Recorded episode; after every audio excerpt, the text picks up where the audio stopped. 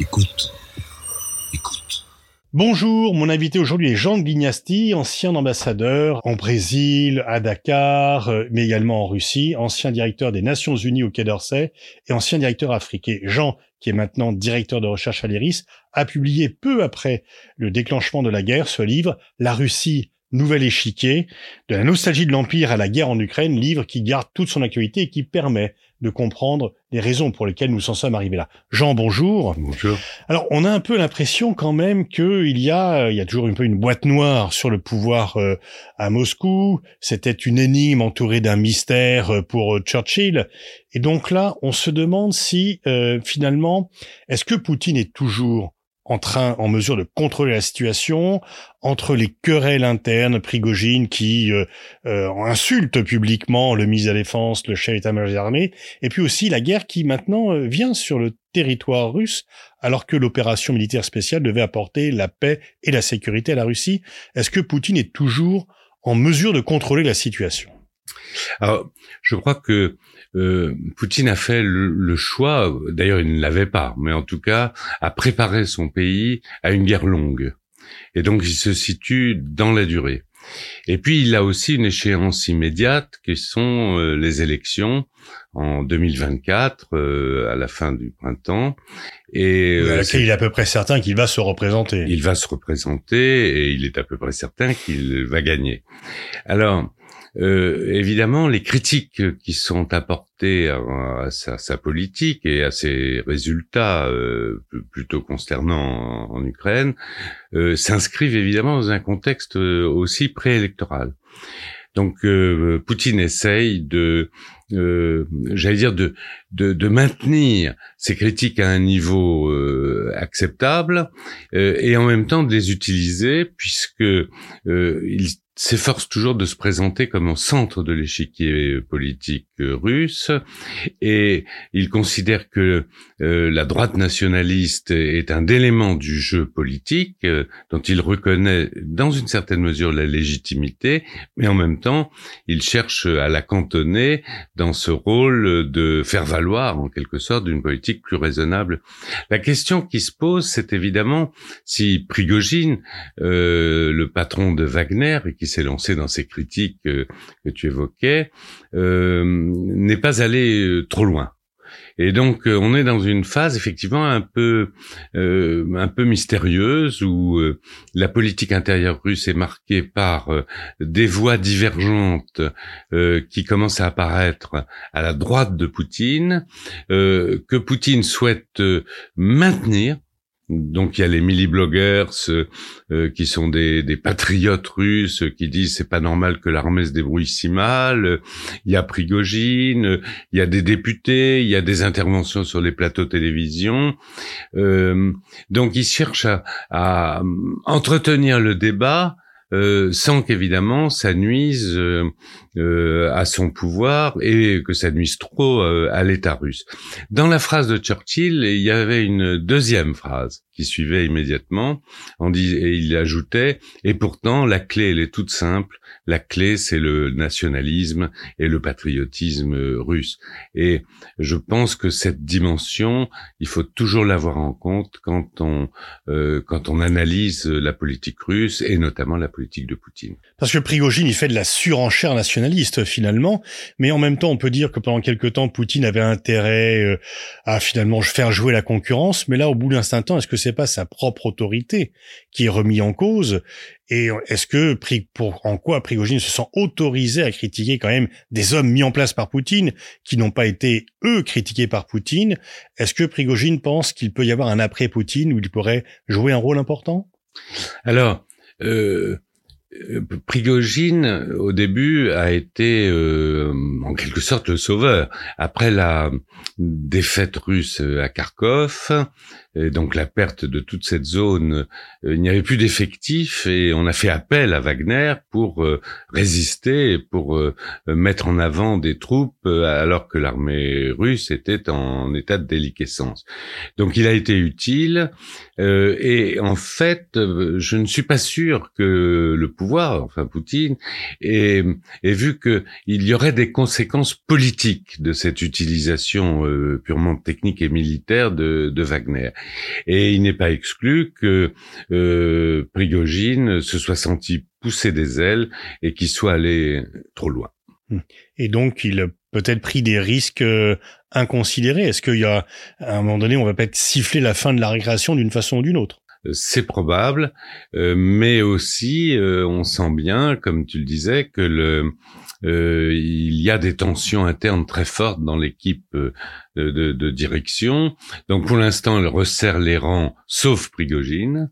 Euh, elle resserre les rangs parce que euh, le thème de l'Occident collectif qui assiège la Russie est un thème qui est euh, qui porte sur l'opinion, y compris l'opinion des élites, mais aussi l'opinion du peuple, et que donc pour l'instant, je pense que Poutine n'a pas trop à s'en faire, mais il va y avoir un moment où euh, effectivement euh, ces ambitions politiques euh, qui sont déjà matérialisées par une partie des intentions de vote, parce qu'il est assez curieux de constater que Prigogine, en termes d'intention de vote, est le deuxième sur les premiers sondages dans la perspective des élections de 2024.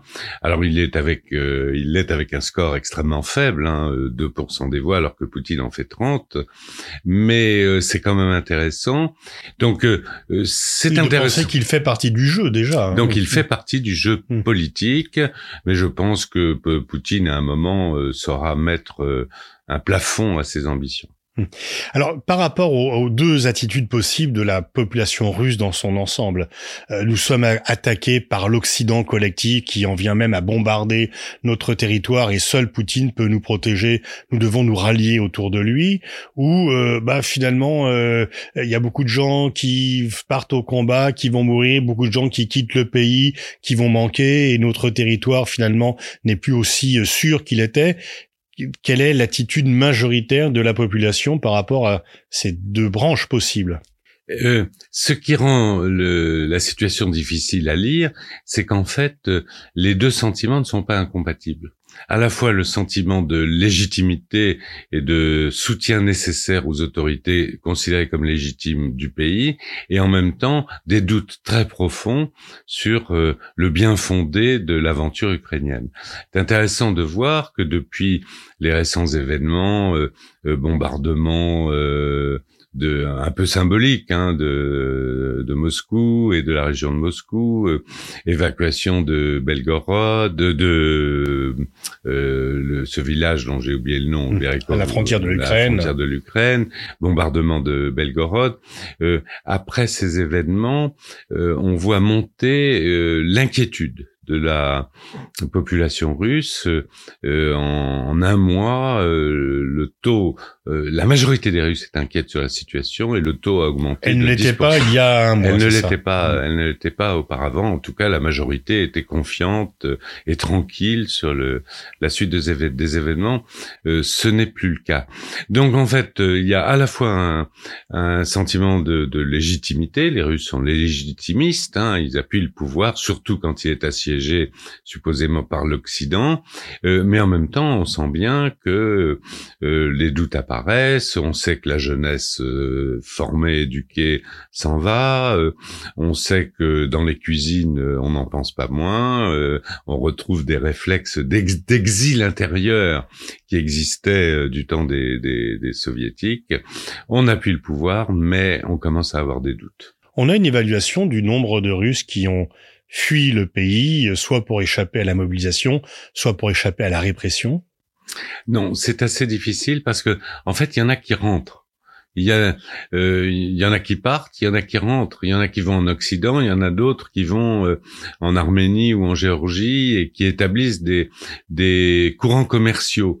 Donc c'est très difficile de, de de de faire la part de ceux qui quittent définitivement la Russie ou qui ne veulent pas être associés ou euh, à la politique actuelle ou qui veulent échapper à la conscription et ceux qui voulaient simplement échapper à la conscription au moment où la question se posait, au moment où la mobilisation partielle a été euh, décrétée, c'est plutôt la mobilisation. Vous voulez échapper à la mobilisation, et ceux euh, qui vont euh, par conviction. Donc, ce qui est sûr, c'est que beaucoup de jeunes formés, éduqués, euh, ne sont pas ne sont pas d'accord avec la politique euh, suivie et, et partent. Mais il y a beaucoup de liens économiques. Ils vont, ils vont, manquer quand même. Ils vont manquer sur le long Alors, il manque, il manque en effet. il y a une pénurie de main d'œuvre éduquée sur le marché russe. Pour l'instant, cette pénurie a des effets positifs pour le régime puisque le taux de chômage est tombé très bas. C'est quasiment le plein emploi en Russie. et les salaires montent. Ça donne un répit économique au gouvernement. Quelle est la situation économique? Est-ce que les sanctions euh, mordent? Est-ce que la Russie est en difficulté ou est-ce qu'elle a pu compenser euh, par des marchés vers le sud et l'augmentation du prix des matières premières énergétiques la coupure avec le monde occidental? Alors, euh, en fait, euh, la Russie économiquement est dans une période de transition, d'adaptation à ce basculement économique vers le, vers le ce qu'on appelle euh, un peu vulgairement le Sud global. Euh, et cette période de transition est la plus dangereuse. en 2022, l'économie russe a, contrairement à toute attente, a assez bien résisté à l'avalanche des sanctions, avec une récession d'un peu plus de 2%, ce qui est pas du tout ce à quoi on s'attendait. En 2023, le FMI prévoit un taux de croissance d'un peu moins de 1%, et c'est la période euh, difficile.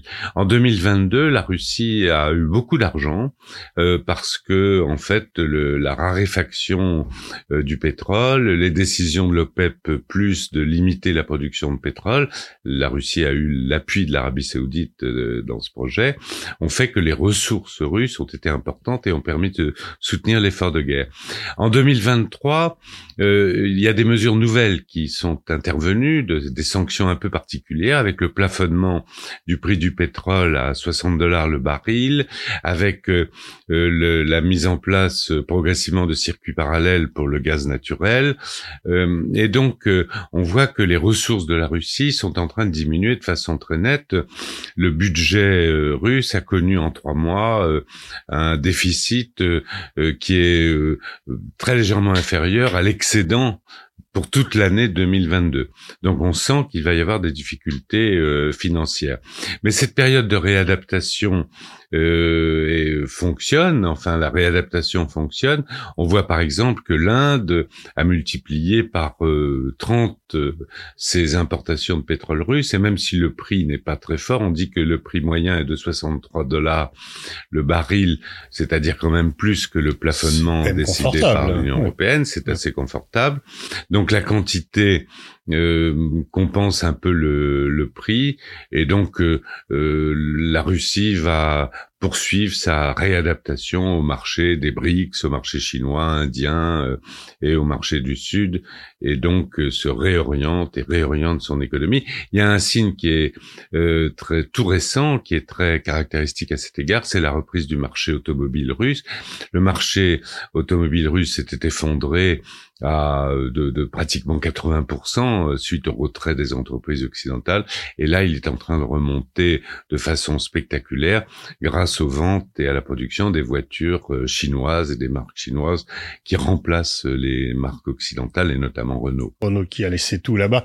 Alors, en même temps, ce, le fait de se tourner vers les pays du Sud comme cela, et il y a une coupure, il va être long et difficile de rétablir des relations entre l'Occident et la Russie. Est-ce que pour les Russes, c'est quand même pas un problème parce que finalement, euh, leurs liens civilisationnels, ils sont quand même plus leur histoire, leur culture, est quand même plus vers l'Europe et l'Occident que vers le Sud. Tu as tout à fait raison.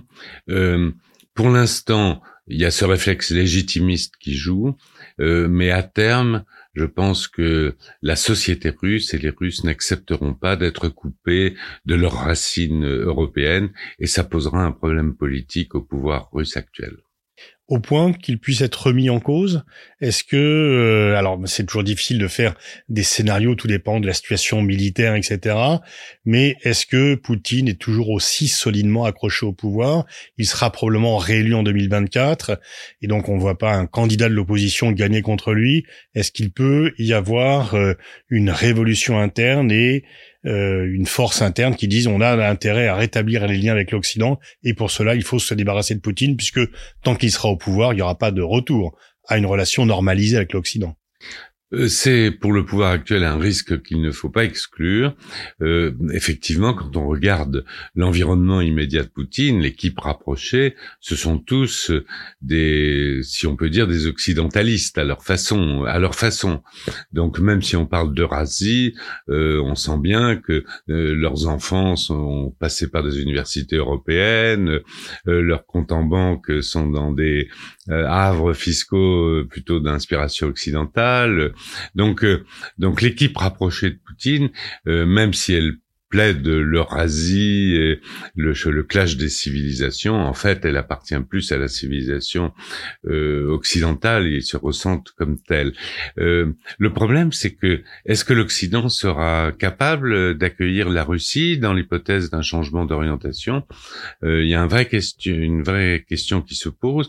Actuellement, le recensement montre qu'il y a 14 000 sanctions qui sont en, fonction, si je puis dire, face à la Russie et 14 000 sanctions décidées dans des enceintes diverses, euh, Union européenne, euh, diverses organisations, sanctions bilatérales, etc. Et la suppression de ces sanctions, qui serait la contrepartie naturelle d'une réorientation de la Russie vers euh, euh, l'Occident, posera de très graves problèmes et en tout cas ne pourra pas être immédiate. Hmm. Mais alors, est-ce que Poutine joue le temps long? Est-ce qu'il pense que le temps joue pour lui? Sauf un succès majeur et rapide de la contre-offensive ukrainienne, qui n'est qu'on ne peut pas écarter, mais qui n'est pas l'option majeure des experts militaires. Est-ce qu'est-ce qu'il attend? En fait un changement politique aux États-Unis qui pourrait l'amener à avoir un président euh, plus euh, ouvert euh, à, à, ses positions, en tout cas plus fermé à l'aide apportée à l'Ukraine? euh, je pense que euh, Poutine mise sur l'affaiblissement du soutien à l'Ukraine, euh, dont et qui pour l'instant ne s'est jamais démenti, et qui pour l'instant ne s'est jamais démenti, mais dans un euh, dans un dans un à toute toute chose égale par ailleurs, dans un cadre politique constant avec Biden, les gouvernements européens, la Pologne telle qu'elle est, c'est-à-dire avec un gouvernement conservateur et anti-russe de droite. Donc en fait, il joue effectivement la montre. Il pense que les démocraties vont vont évoluer en fonction de diverses échéances électorales, et qu'en attendant, euh, sa victoire, c'est les 17% euh, du territoire euh, ukrainien qu'il tient, et qu'au-delà, effectivement, de l'échec que certains de ses opposants, ou en tout cas des voix qui se font entendre plus critique vis-à-vis du régime euh, souligne, c'est-à-dire euh, le fait qu'on a ni dénazifié, ni démilitarisé, euh, ni neutralisé l'Ukraine, euh, cela comptera peu par rapport aux 17% du territoire ukrainien qu'il tient, qu'il aménage et qu'il pourra présenter comme une victoire, gage de la pérennité de son pouvoir. Alors, il n'est pas sûr de garder ces 17%, mais quand bien même il garderait ces 17% du territoire ukrainien, est-ce que, au bout du compte, les gens en Russie diront oui, ça valait le coup? Entre ce qu'ils ont perdu et même dans le meilleur des hypothèses qu'ils gardent l'ensemble de leur conquête territoriale depuis le 24 février, est-ce que néanmoins la Russie n'en sort pas affaiblie et la place de Poutine dans l'histoire?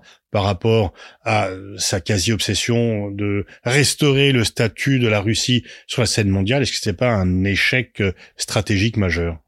Tu as raison, je pense que à terme, euh, la population russe, les élites en tout cas, et le reste de la population euh, ne pardonneront pas au pouvoir actuel de de, de l'avoir euh, euh divorcé en quelque sorte pour très très longtemps de l'Ukraine qui est qui a, disons, eu un destin consubstantiel au destin, destin de la Russie. Il y a probablement un quart des Russes qui sont d'origine ukrainienne. Euh, il y en a autant d'ailleurs en Ukraine en ce qui concerne la Russie.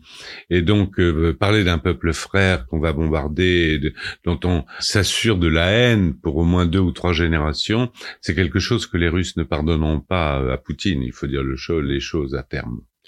Et puis il y a aussi un autre problème, c'est qu'il s'est rapproché de la Chine, mais dans des conditions qui sont extrêmement défavorables. Et euh, euh, pour le patriotisme russe, tu rappelais la deuxième partie de la phrase de Churchill, finalement la relation bilatérale euh, Russie-Chine est devenue presque gênante. La, la, Russie n'est pas du tout en position de force. Il y a eu d'ailleurs un sommet très remarqué des pays d'Asie centrale en Chine auquel la Russie n'a pas été invitée.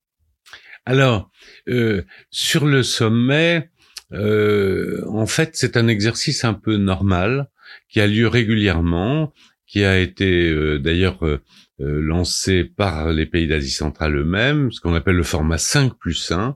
Et ce format, il l'applique aux Américains, aux Chinois, euh, aux Russes, euh, aux Européens.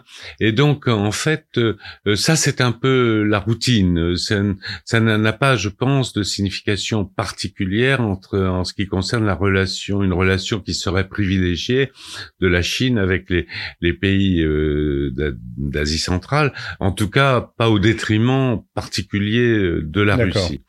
Euh, il n'en reste pas moins que euh, la Chine pose ses pions, elle joue le jeu de Go, hein, donc elle pose ses pions économiques et euh, la domination, euh, l'influence économique de la Chine en Sibérie orientale apparaît de plus en plus nette.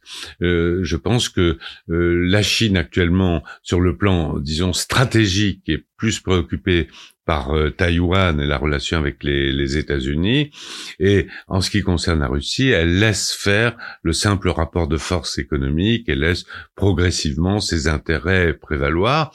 Alors, jusqu'à quand et est-ce que les Russes accepteront à partir de quel moment les Russes seront gênés et réagiront? Ça, c'est très difficile à dire. Pour l'instant, ils sont incommodes et les Chinois font très très attention euh, à ne pas, euh, disons, provoquer les Russes dans ce domaine.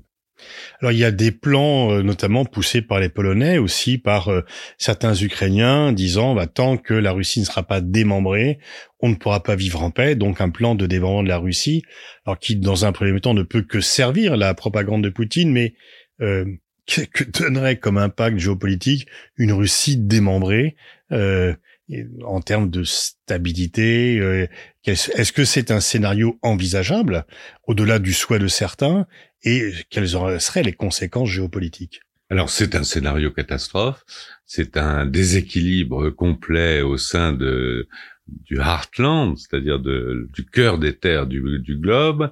Euh, euh, ça, ça, impliquerait des, l'apparition de seigneurs de la guerre, euh, de micronationalisme, de sectarisme. Ça serait aussi évidemment, euh, je vais dire, une autoroute pour les, les mouvements sectaires, pour l'islamisme, le djihadisme.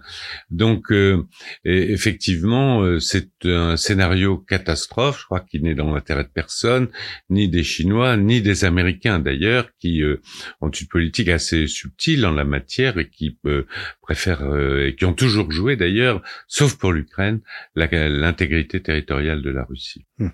Et effectivement, on voit quand même que ce scénario apparaît. Enfin, on ne peut pas totalement l'écarter. On ne peut pas totalement l'écarter. Il faut se, se rappeler que avant l'arrivée de Poutine, le Tatarstan avait signé quasiment un traité d'indépendance avec euh, Yeltsin. Il avait une politique étrangère indépendante, un président, euh, des institutions euh, autonomes, et qu'il a fallu toute la première partie du, le premier mandat de, de, Poutine, ça a été justement de, de, de, resserrer les liens et de reformer la fédération de Russie. Il y avait des mouvements euh, euh, séparatistes ou autonomistes en, en, Sibérie orientale, Vladivostok, le Tatarstan était indépendant, il y avait des mouvements au Bashkortostan et bien entendu le Caucase qui est qui est toujours d'ailleurs euh, animé par de forts mouvements euh, séparatistes. Alors pour l'instant, c'est tenu en Tchétchénie par Kadyrov qui joue ce rôle. Hein. Et puis, euh, mais on sait, on sait bien que le dernier maquis indépendantiste euh, dans, dans, le reste du Caucase, en Ingouchie, euh, euh, a été démantelé il y a à peine une dizaine d'années, hein, et donc ils ont continué à se battre. cette zone est une zone de déstabilisation potentielle et qui évidemment aurait des conséquences sur la Géorgie et les pays de, de toute la zone. Merci euh, Jean de Lignassi. Je renvoie à la lecture de ton livre La Russie, un nouvel échiquier, paru aux Roll, et qui a reçu tout récemment le prix Vauban du meilleur livre géopolitique de l'année. Merci Pascal.